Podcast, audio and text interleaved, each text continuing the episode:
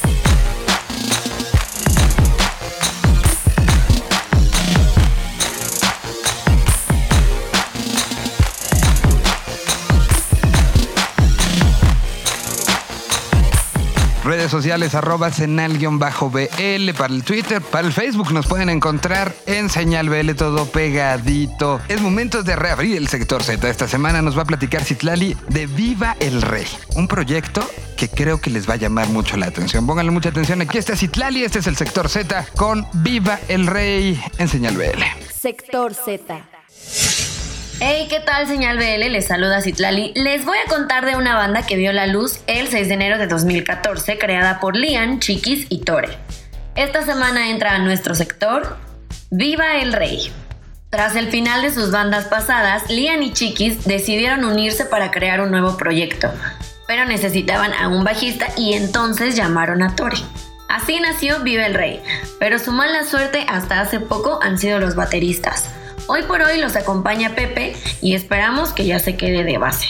Tienen dos EPs en su haber. Viva, el cual contiene seis canciones, fue producido y grabado por Javier López, guitarrista de Tungas. Y Tiempo, su segundo EP producido por Amauri y Diego de Bengala. Lo grabaron en Topetitud, el estudio de Molotov, y lo califican como una de sus mejores experiencias. A principios de este año dieron a conocer Demonios, bajo la producción de Daniel Pastrana, guitarrista de la banda Barcos de Papel. Canción que marca una nueva etapa. A partir de ella van a salir más demonios o sea, más canciones. El más reciente se llama Jackson y es una producción 100% de Vive el Rey. Pretenden sacar un nuevo demonio a mediados de octubre y un villancico, esperando que para 2019 salga su nuevo EP. Encuentra la sesión y dinámicas que tuvimos con Vive el Rey en The Indigo Show.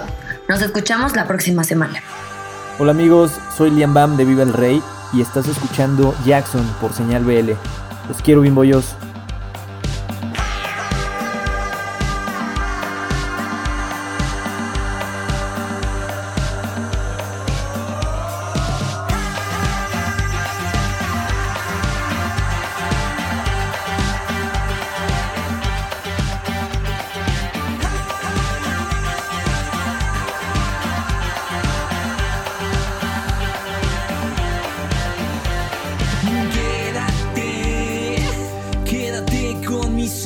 Mira que...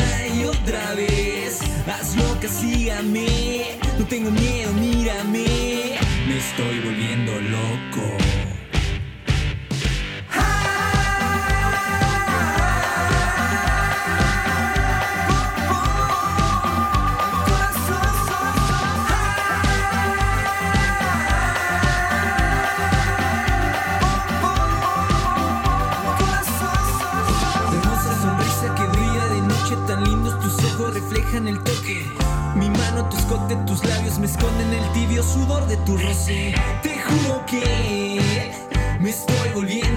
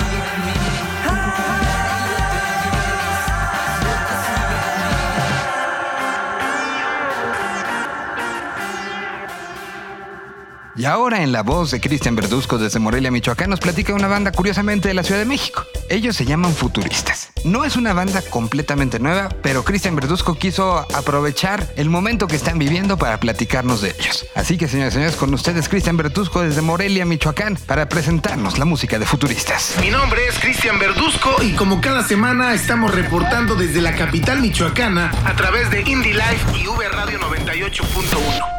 La banda que presentaremos esta semana no es nueva. Incluso teníamos tiempo queriendo hablar de ella, pero por circunstancias no la habíamos podido hacer. Finalmente llegó el momento de recomendar a Futurista. El proyecto nació en 2014 de la mano de Eric Rueda, Bruno Flores y Rodrigo Fernández en la Ciudad de México. Futurista es de esas bandas frescas que una vez que las escuchas no puedes despegarte de su música. Sintetizadores, guitarras distorsionadas y un que te pone a mover los pies es la constante de este trío capitalino. Cuéntame más se convirtió en el primer sencillo de Viajero, su EP debut lanzado en 2016, que fuera producido por los miembros de la banda en colaboración con el DJ Juan Soto y Christian Jan de Reino. En 2017 editó Make It, su último sencillo editado de forma solitaria. Ambos materiales pueden encontrarlos en Spotify o bien en indielife.mx, lugar en donde encontrar encontrarán esta y otras propuestas emergentes tan frescas como una agüita de Jamaica a las 3 de la tarde.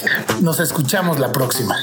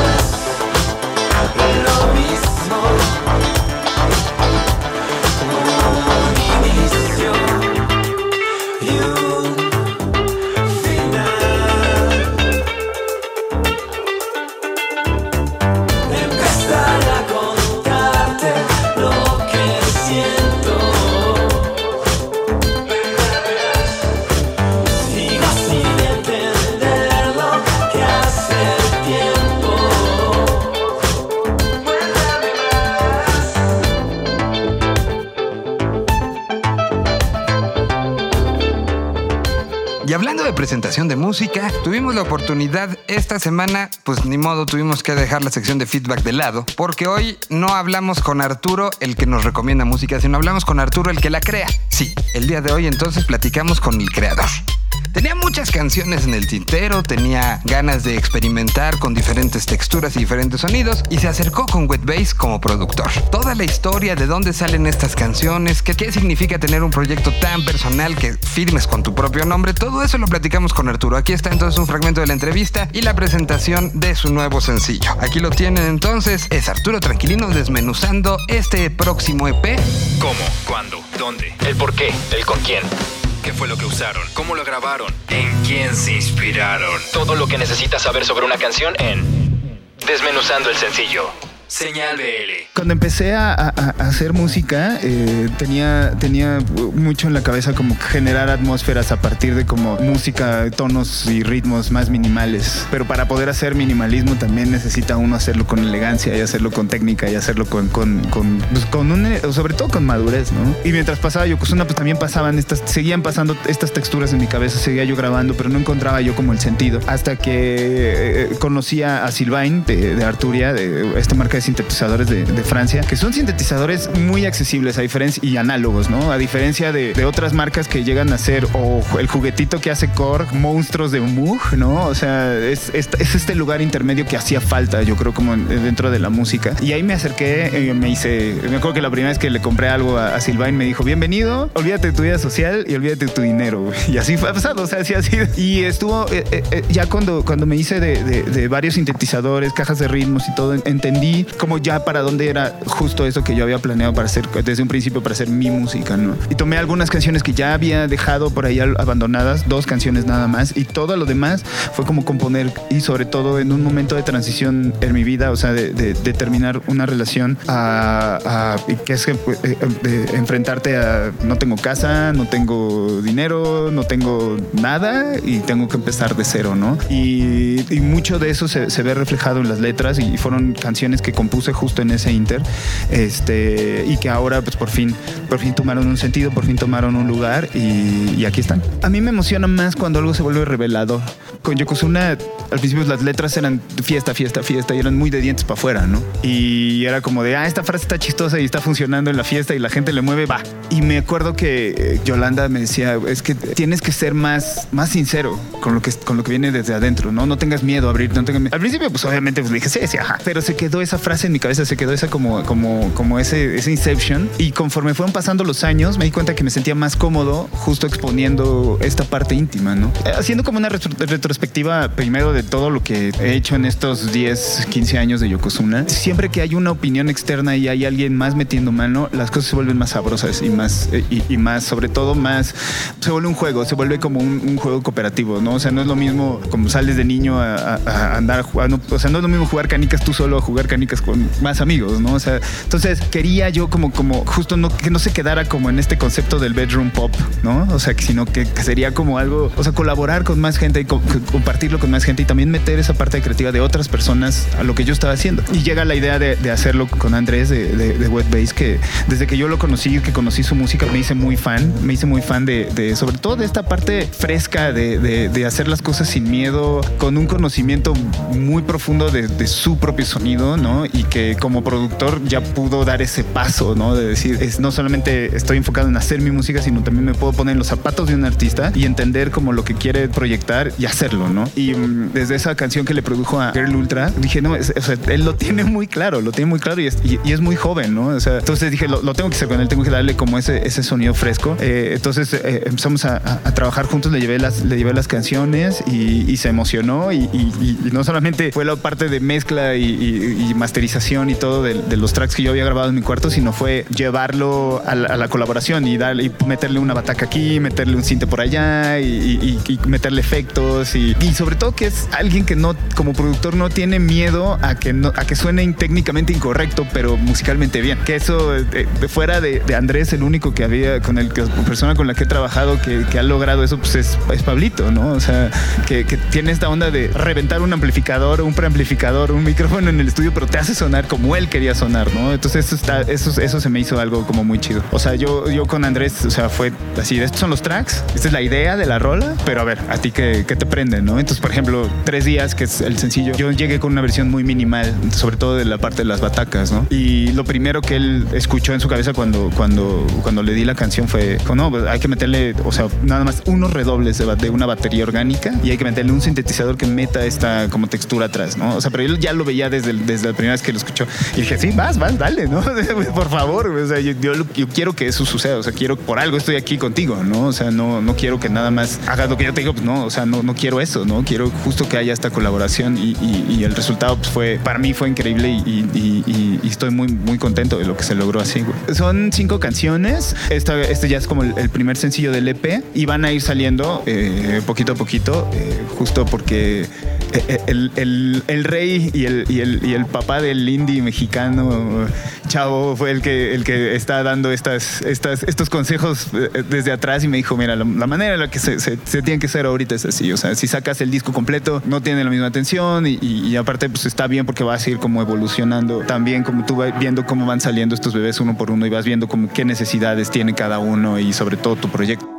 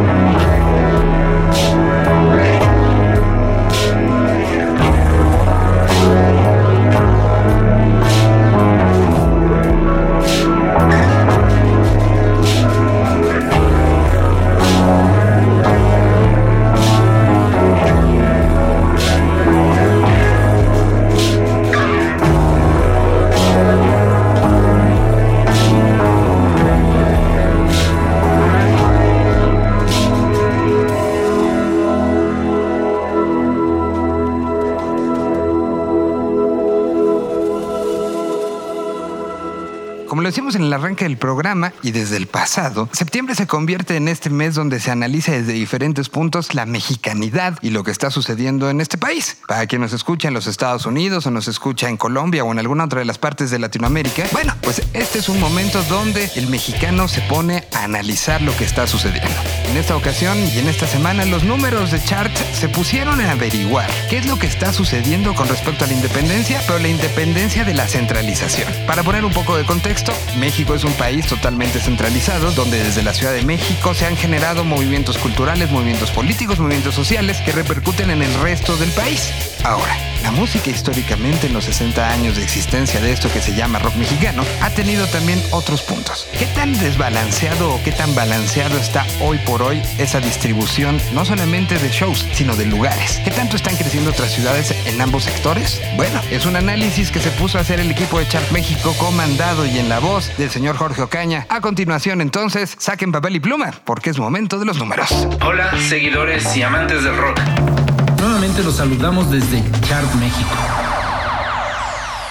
Se acerca la celebración de la independencia de México. Dos siglos han transcurrido desde que nos independizamos de los españoles. Pero ahora la pregunta cabría en decir, ¿el rock mexicano se ha independizado de nuestra misma capital del país? Se habla y se dice que nuestro rock está muy centralizado, que todo ocurre en la capital. Muchas bandas se mudan año con año a la Ciudad de México en busca de cimentar su carrera y desde ahí partir sus esperanzas de éxito y ampliar su gama de fans. En países como los Estados Unidos, Inglaterra y España existen muchos focos generadores de bandas y el crecimiento de la escena sucede a lo largo y ancho del país. Entonces, ¿qué ocurre en México? ¿El rock está centralizado? ¿Se puede crecer un proyecto musical sin que se permanezca dentro de la capital del país? Trataremos de dar respuesta a esto y a otras inquietudes con cifras y datos. En lo que va del año, 26.696 conciertos han ocurrido en el país por mexicanos y extranjeros. En la Ciudad de México se han programado 8.306, representando esto el 31.1%. Es decir, menos de la tercera parte de la actividad musical del país se ha llevado a cabo en la capital. ¿Es mucho? ¿Es poco? Bueno, poniéndolo en perspectiva, el 68.9% de los eventos musicales de rock están ocurriendo fuera de la Ciudad de México. No parece ser poco.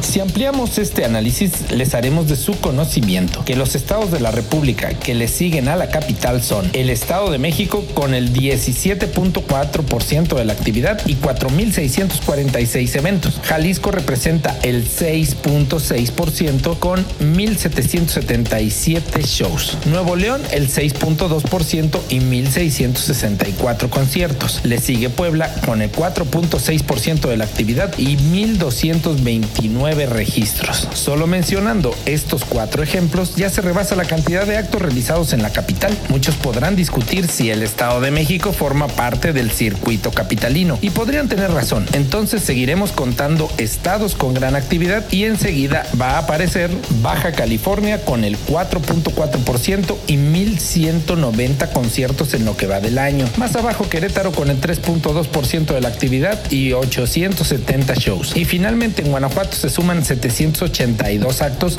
representando el 2.9%. Todas estas entidades no periféricas a la capital suman más actividad que la capital misma. Entonces nos volvemos a preguntar, ¿hay centralización del rock? Para seguir abonando datos nos moveremos ahora a la cantidad de foros en el país y su distribución a lo largo de este. En el último año, 1.492 foros y bares han abierto sus puertas a las más de 12.000 bandas mexicanas y extranjeras con actividad en el país. Solo 328 espacios se ubican en la capital, es decir, 1.164 se encuentran distribuidos a lo largo y ancho de la República. Parece abrumadora la diferencia, ¿no? Otra vez el Estado de México ocupa la segunda posición con 192 lugares. Baja California, Jalisco y Puebla tienen 82 foros cada uno de ellos. En Guanajuato pueden encontrar 62, en Nuevo León 61, en Querétaro 50, en Hidalgo 45, en Coahuila 42 y en estados donde parece nula la actividad como Chihuahua y Sonora, la cantidad de espacios rockeros alcanza una cifra de 30. Nosotros recibimos positivamente estos números y vemos con optimismo el crecimiento del rock en sitios insospechados. ¿Cuál es tu veredicto? Quizás debemos reforzar otras regiones, pero al parecer el camino se dirige con estos pasos. Los números de chart son infinitos y las formas de descubrirlos son muy amplias. Visítanos en www.txart.me y forma parte de nuestra amplia comunidad de suscriptores. Soy Jorge Ocaña desde Toluca, Estado de México. Señal.